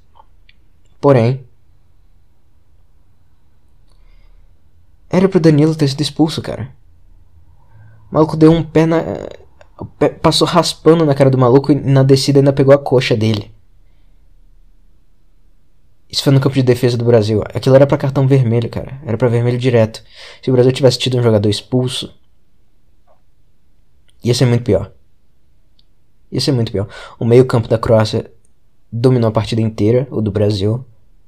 Até porque o Tite não sabe convocar, né? Ele chamou 300 atacantes e quase ninguém sólido pra defesa. Thiago Silva não dava pra ter ido pra essa Copa. Ele não pegou nenhum jogo com uma seleção de muito ataque, né? O grupo do Brasil tinha a, a Sérvia, que é muito mais defensiva do que ofensiva, e a Suíça também, que jogou de uma maneira mais defensiva contra o Brasil. Mas assim, tirando. Tirando a Croácia. Aliás, a Croácia também não. A Croácia é muito mais reativa. O Brasil literalmente não pegou nenhuma seleção que era muito ofensiva. Agora parando pra pensar. Eu não sei nada de Camarões, pra ser justo. Mas eu não imagino que Camarões fosse uma seleção muito forte pra essa Copa. É, é, o mais. A primeira seleção mais difícil foi a Croácia. Foi ridículo a Coreia do Sul ter passado de grupo em vez do Uruguai. Tenho certeza absoluta que o Uruguai teria feito com o Brasil o que a Croácia fez. Só que pior, porque Cavani, Soares, é, até o próprio Arrascaeta jogou bem. É, tem aquele maluco que tá no Real Madrid também, esqueci o nome dele agora. Enfim, o ponto é que o Uruguai tem uma seleção muito mais sólida do que a Coreia do Sul, acho que ninguém duvida disso. Só que eles vacilaram absurdamente de terem empatado com a Coreia. E Portugal também foi ridículo de perder aquele jogo. O último jogo da fase de grupos, né? Aliás, a Copa do Mundo, cara. Que Copa ruim. Que Copa ruim. E eu não falo isso por causa da derrota da Holanda, não. Muito menos a derrota do Brasil. Até fiquei feliz com a derrota do Brasil, de certa forma, porque deu uma limpada nos casuais que estavam comentando futebol. Isso é sempre bom. Deu uma limpada linda. Daqui uma semana eles já sumiram completamente. Mas é engraçado, apesar de eu estar falando mal do Brasil, eu não tenho nada muito contra a seleção do Brasil. Nem. Nem roubos históricos assim, nem coisa do tipo.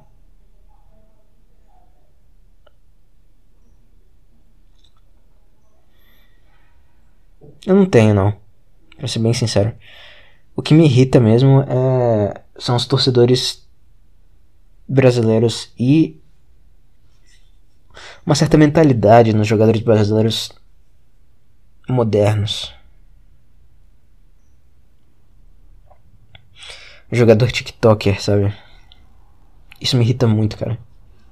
Isso me irrita muito.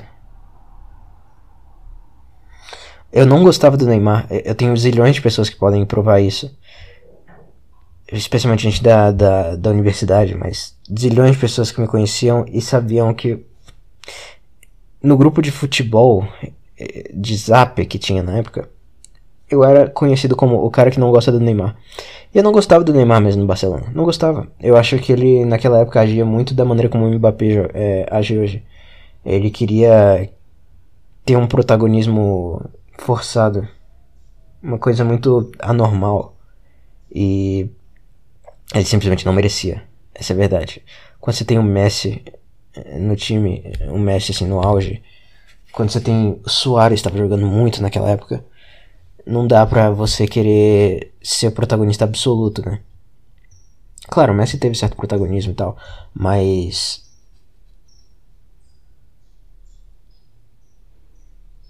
ele é o Messi, né? Aquela temporada que o Barcelona foi campeão da Champions, o Messi jogou absurdamente, cara. Tá maluco. Líder de gols, de assistências, deixou o Neuer no chão na, na semifinal contra o Bayern. Pra ser justo, o Neymar fez um gol na final da Champions também contra a Juventus. Eu lembro disso. Na verdade, eu perdi o jogo porque eu tava fazendo vestibular. Então foi em 2015, né? 14 barra 15. Enfim.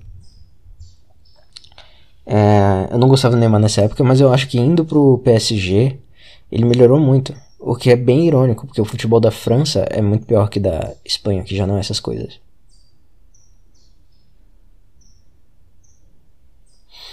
E eu acho que ele, melhorou justamente por estar. É, é, eu tô falando melhorar a cabeça, sabe? Melhorar a atitude. Ele era muito mais mirado do que na, na Espanha, porque num time que tem o Messi, é, o Messi vai ser o foco, com certeza, de falta, essas coisas. Mas na França, ele foi o cara, né, no PSG, o cara ser mirado, o cara a ser. É... Putz, agora que eu notei, eu tô gravando deitado na cama. E o Bolini falou que podcast de, é, gravado na cama tem sempre uma energia diferente. Porque eu acho que minha voz estava um pouco diferente nesse começo. Mas não tenho certeza, é só impressão minha. E tem os barulhos da minha cama também. Foda. Enfim. É, o ponto é que o protagonismo do Neymar no PSG. Eu acho que fez muito bem para ele. Fez muito bem para ele. Porque ele amadureceu absurdamente, cara.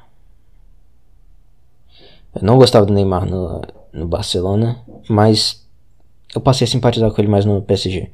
Apesar do PSG ser uma merda, né? Eu não ia torcer pro PSG nunca na minha vida nem, em nenhum jogo assim com nenhum time mais tradicional. Porque não dá, né, cara? PSG, pelo amor de Deus, que porra de time é esse? Literalmente não existia. Inclusive eu gostava muito do Lyon, porque o Depay tava lá. Só por isso também. E eu vou chegar no, no assunto Depay daqui a pouco.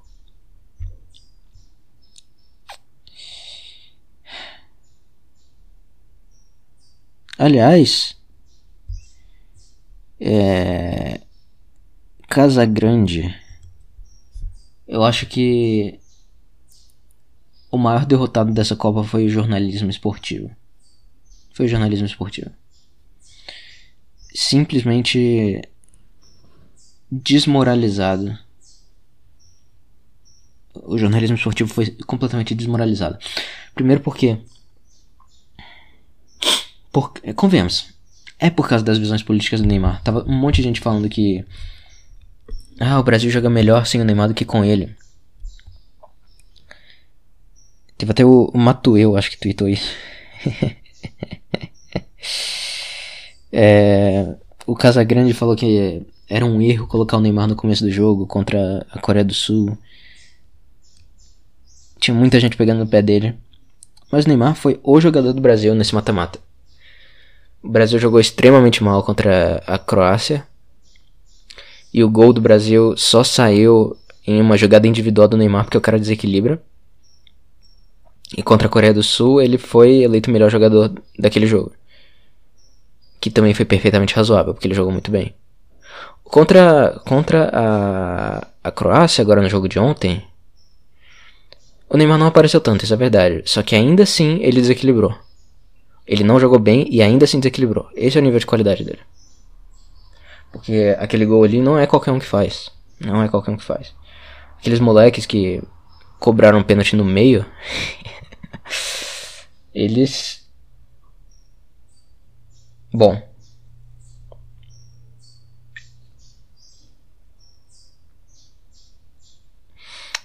A seleção era muito jovem, né? E eu acho que eles vão continuar nessa. Nessa aí por alguns anos. O melhor desse jogo eu acho que foi o Anthony. E foram, foram na verdade o Anthony e o Militão. Eu gosto dos dois. Eu acho que os dois têm. Só, só, só, que o Anthony é muito novo, né? O Anthony tem 22 anos, cara. Isso é absurdo. Mas ele tem muito potencial. Ele tá jogando bem no United. Ele jogava muito no Ajax.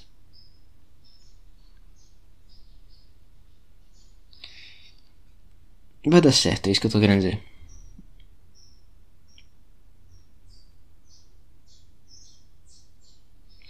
Mas agora, brasileiro, voltar pro assunto de brasileiro reclamando. Era pro Danilo ter sido expulso. Danilo fez uma partida péssima. E ele quase meteu o pé na cara de um croata. Era literalmente pra ter sido pra cartão vermelho aquilo direto. E foda-se. O Brasil ia tomar muito no cu se isso acontecesse. Me lembrou um pouco. O jogo em si me lembrou bastante Brasil e Chile de 2014 com a Croácia, quando tá, especialmente quando tava 0 a 0 Com a Croácia volta e meia chegando num contra-ataque meio meio insano. É... O Brozovic perdeu um gol feito assim. Que nem o Chile metendo aquela bola no travessão.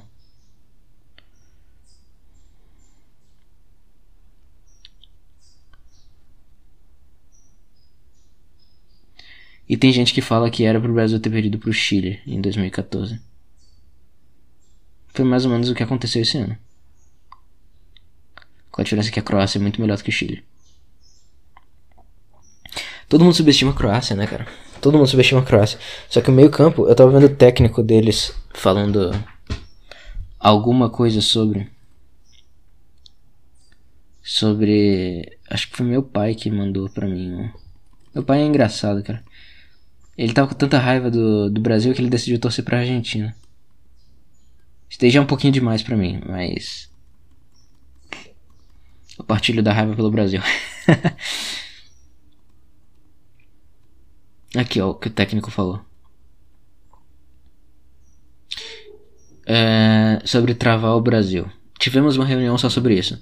Tínhamos que matar o ritmo. Se deixar, eles te atropelam com aquele ritmo. As nossas relações no meio-campo, que digo ser o melhor do mundo, destruiu-os com passes curtos. E eu acho que ele tá certo. O meio campo da Croácia é um dos melhores do mundo. Ah, mas a Croácia não joga futebol bonito, eles não marcam gols, não sei o que.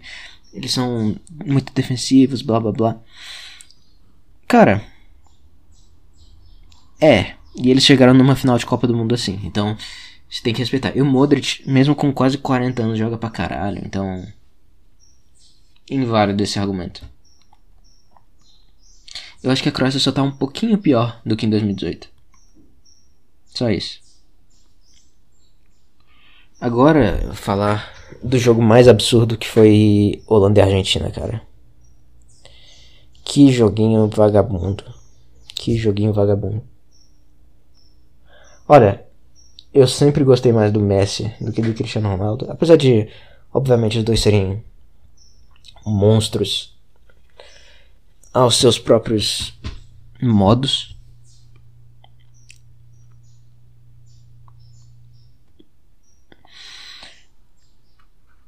E é, o primeiro gol também saiu por causa de uma jogada absurda do Messi.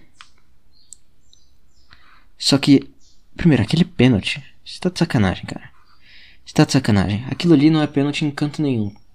Nem. Cara, só um juiz brasileiro daria esse pênalti. ridículo, absolutamente ridículo. Foi, eu não sei nem dizer se foi em cima da linha, se foi fora da área. Isso daí pra mim não importa, pra mim aquilo não foi nem falta, não seria falta fora da área, imagina pênalti. E aquilo ali dificultou muito o jogo, cara. Acabou com o jogo, na minha opinião. Quando tava 2 a 0 a a Argentina tava a Holanda não tava chegando tanto no começo do jogo, mas eles melhoraram bastante ao decorrer da partida. No segundo tempo, o Van Gaal. Tá, eu vou falar um pouco sobre como a Holanda tá no geral. Porque eu acompanho a Holanda e tal. Eu não falo aqui tanto no Cramericast. Mas eu acompanho o futebol holandês, né? E. Nossa, meu estômago fez barulho altão. É. E assim. A Holanda antes da Copa ela tava com um futebol muito interessante. Muito interessante. Eu acho que piorou muito. Piorou muito é, nessa Copa. E ainda assim dava pra passar. Só que teve algumas. Teve algumas. É, algum- algumas baixas por causa do, no elenco, né? O Depay tava machucado no começo da Copa, tanto que ele jogou dois jogos só pela metade. É, a zaga tava meio indefinida, né? Porque tem o Delict, Del- eu acho que Lat que fala, é, que joga na, jogava na Juventus, agora ele tá no Bayern. Ele é um bom zagueiro, só que ainda tava meio indefinido, porque tinha o Timber, que tem 21 anos, isso é absurdo ainda mais novo do que o Anthony, e jogou muito bem o Timber, jogou muito bem a Copa. E assim, a Holanda ganhou de 4 a 1 da Bélgica na Bélgica. Ganhou de 2 a 0, se não me engano, da Bélgica na Holanda. Dominou completamente seu grupo na, na Liga das Nações. Foi finalista na primeira edição da Liga das Nações, 2019. Estava encaminhando uma boa, um bom desempenho na Liga das Nações desse ano. A Euro foi um pouquinho decepcionante. Não, foi bem decepcionante, pra ser sincero. Mas. É a vida, não tem muito o que fazer. Vamos ver pelo menos se ganha a Liga das Nações. É... Mas o elenco foi um pouquinho esquisito. O Van Gaal, ele não, ele não. Eu não lembro dele ser tão paneleiro quanto ele foi com a Holanda nessa Copa. Ele forçou muito o Klassen, que é um. Um meio campista já deve ter quase seus 30 anos, pra ser sincero. Eu lembro que ele jogava no Ajax, ele foi pro Everton. Treinado pelo. Quando o Everton foi brevemente treinado pelo Coleman. Só que o Coleman não deu certo. Saiu do Everton. E o Klassen ficou. Aí lá no Everton o Klassen quase não teve chance. Ele perdeu boa parte do, da época de desenvolvimento do futebol dele lá. E piorou muito de qualidade. E eu acho que foi de lá pra Holanda. Oh, pra, é, pra Holanda. Pro Ajax de novo. Eu acho que foi isso que aconteceu com o Klassen. E ele nunca despontou, ele não é um cara muito bom, ele é bem limitado. É, não sei se por erros na escolha da carreira dele ou o que for, mas ele simplesmente não dava. E o, o, o Van Gaal também forçou muito o Deron. D espaço R-O-O-N. E. O cara é fantástico se você só quiser um cara que não faz nada além de marcar. Ele é limitadíssimo quando se trata de preencher, preencher espaço do campo, nem tanto. Ele é bom pra marcar, que nem falei, né? Mas. Ele tem zero criatividade. Isso é muito ruim. Dava pra tirar ele e colocar o Cop Miners, que marca bem e é melhor ofensivamente. Fácil. É, o Simmons também podia ter entrado entrado mais vezes no caso. Ele entrou brevemente contra os Estados Unidos e jogou uma boa partida. Enquanto teve tempo, né? E esses jogadores terem sido deixados de lado pra ficar essa panela do Vangal me irritou bastante. O Berguz também. Ele podia ter entrado mais vezes. Ele é um jogador que eu gosto bastante. Só que ele não vai ter outra Copa, ele já tem 30 anos. É, ele é jogador mais avançado, né? Meio campo pra frente. Eu acho que ele não vai tancar mais uma Copa. Mas ele é um cara bom. Ele fez boas partidas nessa Copa, especialmente contra os Estados Unidos. E ontem ele jogou muito bem. Ele quase fez um golaço, inclusive, contra a Argentina. É... E. Mas o que é mais promissor na Holanda, na minha opinião, é a zaga, né? Eu falei do Timber, que tem 21 anos. Mas tem o, Delict também, ele é novo, ele deve ter uns 24 por aí. Talvez 25, acho que. Qual a idade do Delict? Vamos ver.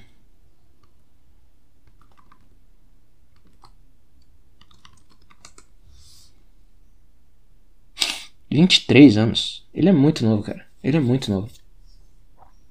Tá jogando bem no Bayern. Ele foi um pouquinho inconsistente na, na Juventus, mas muito novo, né? E tem muito para se desenvolver. É um, é um garoto bom.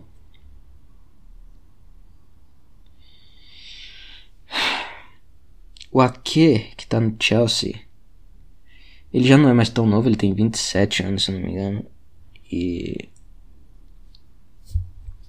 Ele pode. Ele ainda vai render, né? Até porque zagueiro costuma conseguir jogar em alto nível até uma idade um pouco mais avançada. O próprio Van Dijk, eu acho que tem 31, e dá mais uma Copa para ele, sem problema. É, mas, inclusive o Van Dijk, ele jogou bem, mas que nem apontou. O, um amigo botafoguense meu, ele. Ele não chega muito duro. Ele não chega suficientemente duro na, nas jogadas. E o primeiro gol dava para ele ter evitado se ele fizesse isso. Mas eu não, não culpo ele não, pra ser sincero. O Messi fez uma jogada absurda. Mas enfim, o que eu tô querendo dizer é que o time da Holanda ele tem peças boas, especialmente na parte defensiva. No ataque tem o Gakpo, né? O Gakpo foi, tem uns 25 anos, 24, 25. Ele foi uma excelente escolha do Vangal para ficar ao lado do, do Depay. É... Ah, e os dois gols foram do. Foram do. Weghorst. Acho que é assim que se fala dele. Ele é um cara que eu sempre achei subestimado. Sempre achei subestimado. Ele fez gol por onde ele passou.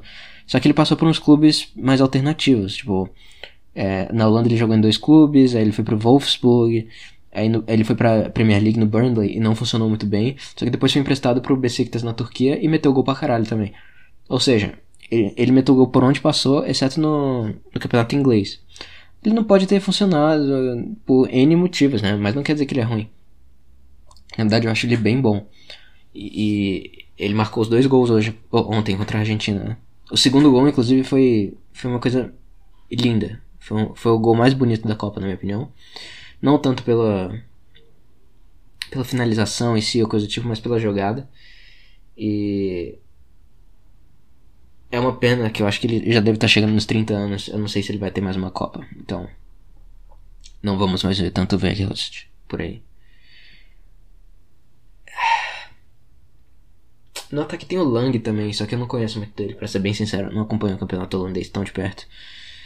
Mas, vamos ver, né? Enfim, agora pro jogo em si. O Messi, que nem eu falei antes, ele é. Era o jogador que eu mais gostei de ver, assim. Ele sempre foi meu jogador. É, o melhor jogador que eu vi jogar e tal. Só que, puta que pariu, cara. Primeiro, aquele pênalti ridículo, ridículo, ridículo, ridículo. Que ele cobrou. Mas tá, até aí tudo bem. Até aí ok. O juiz deu um pênalti que não existiu, ele não vai, não vai jogar fora a bola, né? Eu entendo. Mas depois ele ainda para um contra, não foi bem um contra-ataque, mas a bola o Ake tirou uma bola e o Messi levantou a mão como se fosse vôlei para impedir a bola de ir, cara. Isso no, no meio campo. No meio campo de ataque. Tava na defesa do. Não, na defesa não, né? No, tipo, tava perto do, da bola do meio campo, sabe? Centro. E... Meu Deus. O juiz não deu cartão amarelo. O juiz não deu cartão amarelo para um lance claro de cartão amarelo. E detalhe, o Messi já tinha cartão amarelo antes. Ele ia ser expulso. Esse mesmo amigo botafoguense meu, ele disse que isso só deve ter acontecido porque o Messi atrai muita visibilidade para a Copa do Mundo. E eu honestamente não consigo ver nenhum outro motivo. Nenhum outro motivo.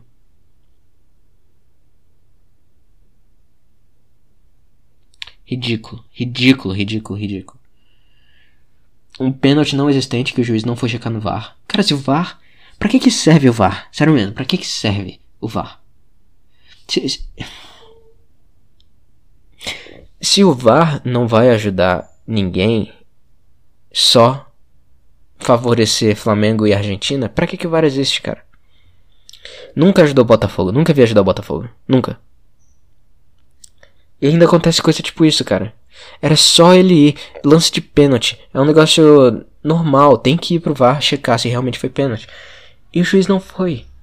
E o juiz não foi, cara.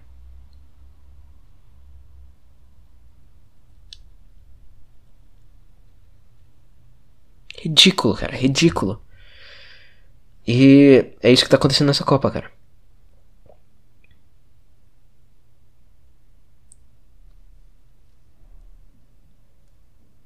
Patético. E, e, assim. O Brasil também. É. ah, tinha comentado a disputa de pênaltis. A Holanda foi super mal na disputa de pênaltis, não tem o que falar não. Os dois primeiros pênaltis que foram do Van Dijk e do Ber Berghuis. Que eu elogiei antes, só que. Berghuis. Só que. Ele não bateu o pênalti muito bem. E o goleiro também foi bem. Também tem isso. É. Ah, cara. Uma merda. Uma merda.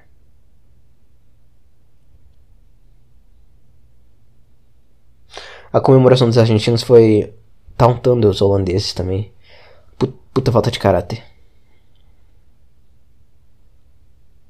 Ridículo isso.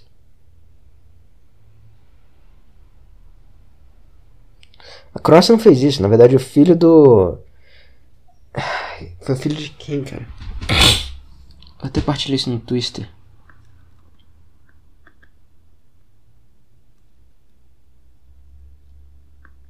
Teve um jogador, filho de um jogador que foi cumprimentar o Neymar na derrota, cara. Porra, é todo mundo.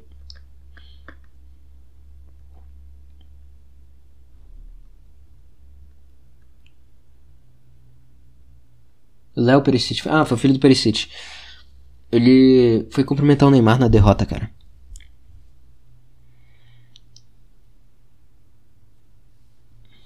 E a Argentina fica tauntando depois de ganhar. Depois de ganhar, cara. Teve nenhuma rivalidade ali, cara. Nenhuma. O De Jong até joga, joga no Barcelona. Ah, não, só que. O Messi não tava mais no Barcelona quando o De Jong foi pra lá. Eu acho. Algum jogador? Bayern. É, acho que não. É, mas esses caras da Argentina, de Maria, Messi, tá tudo no PSG. E. PSG não dá, né? PSG não dá.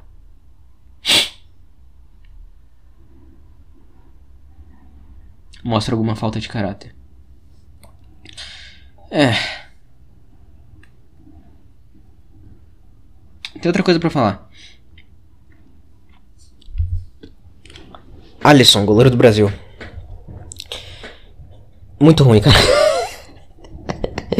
Ele é muito ruim, tá de sacanagem, cara. Tá de sacanagem. O gol teve um desvio. Tá, ele podia ter pegado. Mas. Ele foi muito mal nos pênaltis, cara. Eu tenho certeza absoluta que o Black Jeff Jefferson, hoje, em 2022, ele pegava mais pênalti que o. que o Alisson, cara. A Croácia bateu.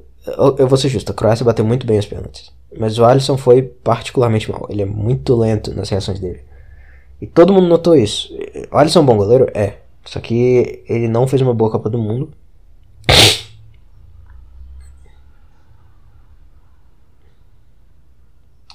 Talvez até o Everton podia podia ter ido melhor, mas eu não sei, de verdade eu não sei. Mas o que eu garanto é que o Jefferson pegaria pênalti. O Jefferson, cara, se fosse o Jefferson ali, o Jefferson já pegou pênalti do Adriano Imperador, do Messi.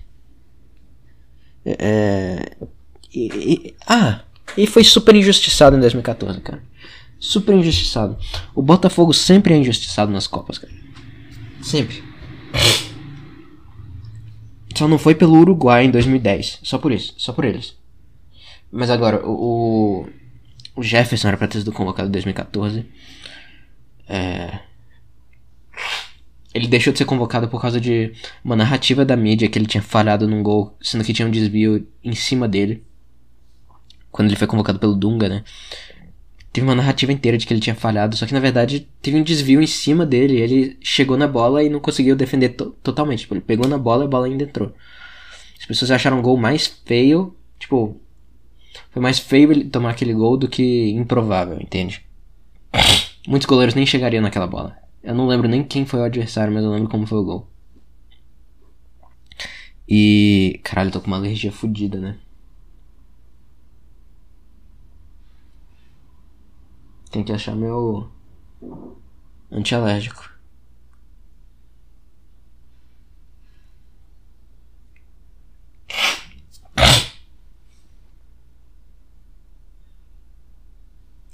Enfim. Outra injustiça. Copa desse ano. Todos os laterais brasileiros estouraram. Tirando o Daniel Alves, né? Que é o pior deles, continua jogando. Porque é óbvio que isso ia acontecer. Por que que não chamou o Marçal, cara? O Marçal jogou no Wolverhampton, né? Todos os jogos que ele podia jogar, ele jogou. Todos. O cara tem um físico de um trator, cara. Todos os jogos ele jogou. Chegou no Brasil, melhor lateral esquerdo do Brasil. Do Campeonato Brasileiro. Não foi chamado. Não foi chamado. Resultado: os laterais esquerdos do Brasil se machucam. Tite tem que improvisar o Militão na lateral. Militão, aliás, que foi muito bem, que nem eu falei antes. Ou seja, eles não puderam jogar por questão física. Questão física, cara. E a porra do Marçal tem o melhor físico do Brasil. Foda-se. Não, cara. Intancável. Intancável futebol brasileiro. E eu, eu vou jogar uma praga agora. O Brasil nunca vai ganhar nada, absolutamente nada, enquanto não convocar algum jogador do Botafogo. Beleza? Aí não vale Marcinho, que nem foi em 2000 e...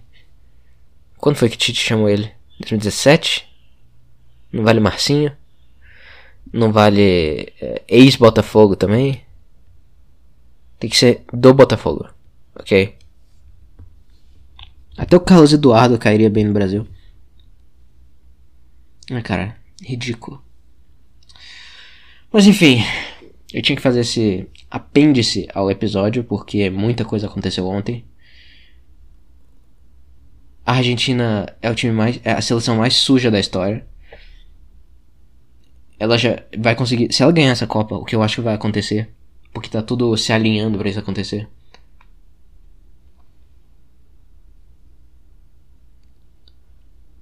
Ela vai se igualar ao número de Copas roubadas do Brasil. O Brasil tem 2002, 94 e 62. Mas 62 é perdoável porque era o Garrincha, então ele pode. Mas cara, eu odeio muito a Argentina e eu sou contra o Messi. Eu vou torcer pro. Eu odeio Portugal, cara. Eu, eu gosto do país de Portugal, mas não gosto da seleção de Portugal. Mas eu vou torcer por eles só pro Cristiano Ronaldo ganhar uma Copa e o Messi não. Só por isso. Não dá, cara. Não dá. E eu espero que o Cristiano Ronaldo ainda de... consiga ser decisivo. Ah, cara, é isso. Feliz 2023. Tá maravilhoso isso, né? Que fim de ano gostoso, cara.